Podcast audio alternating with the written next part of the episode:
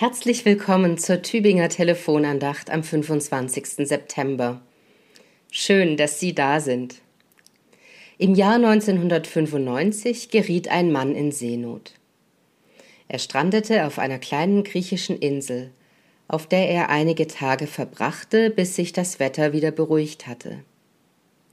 Während diesen Tagen konnte er nicht viel tun, als die Zeit verstreichen zu lassen. So beobachtete er die Fischer, die beiläufig ihre Gebetsketten durch die Finger gleiten ließen.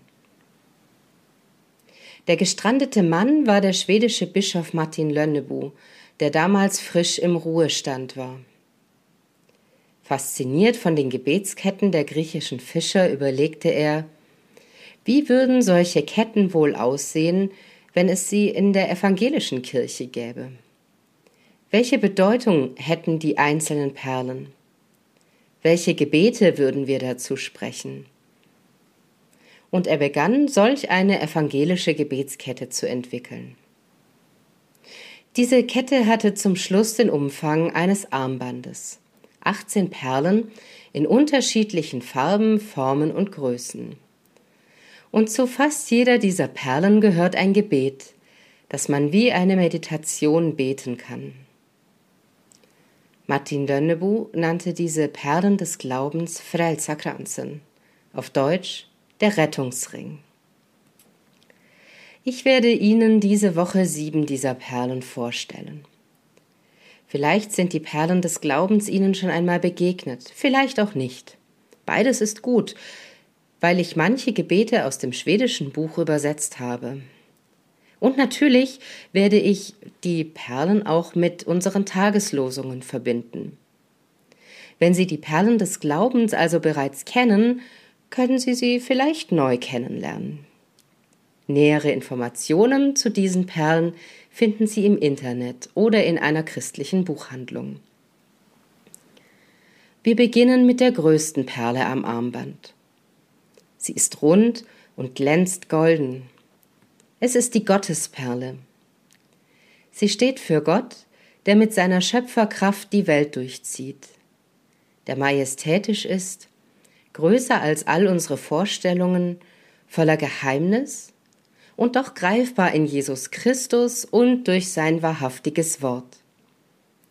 Die Tageslosung für den heutigen Tag steht im 33. Psalm und bringt uns diesen letzten Aspekt Gottes nahe. Dort heißt es, des Herrn Wort ist wahrhaftig, und was er zusagt, das hält er gewiss. Und das Wort des Herrn besteht aus so viel mehr als nur einer Aneinanderreihung von Buchstaben.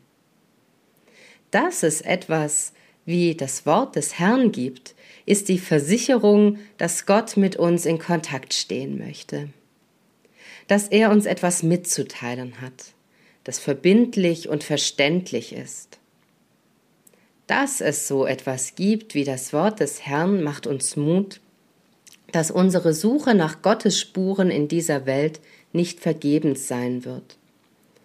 In den nächsten Tagen werden die Tageslosungen uns auf noch mehr solcher Gottesspuren stoßen.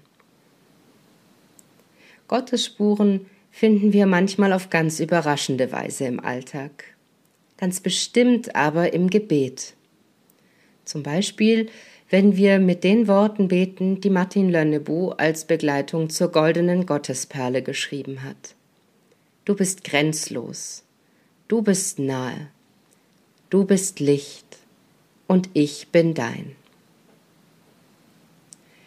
Dass Sie heute Spuren des grenzlosen und doch nahen Gottes in Ihrem Leben aufleuchten sehen, wünscht Ihnen Pfarrerin Michaela Stock aus Neustetten.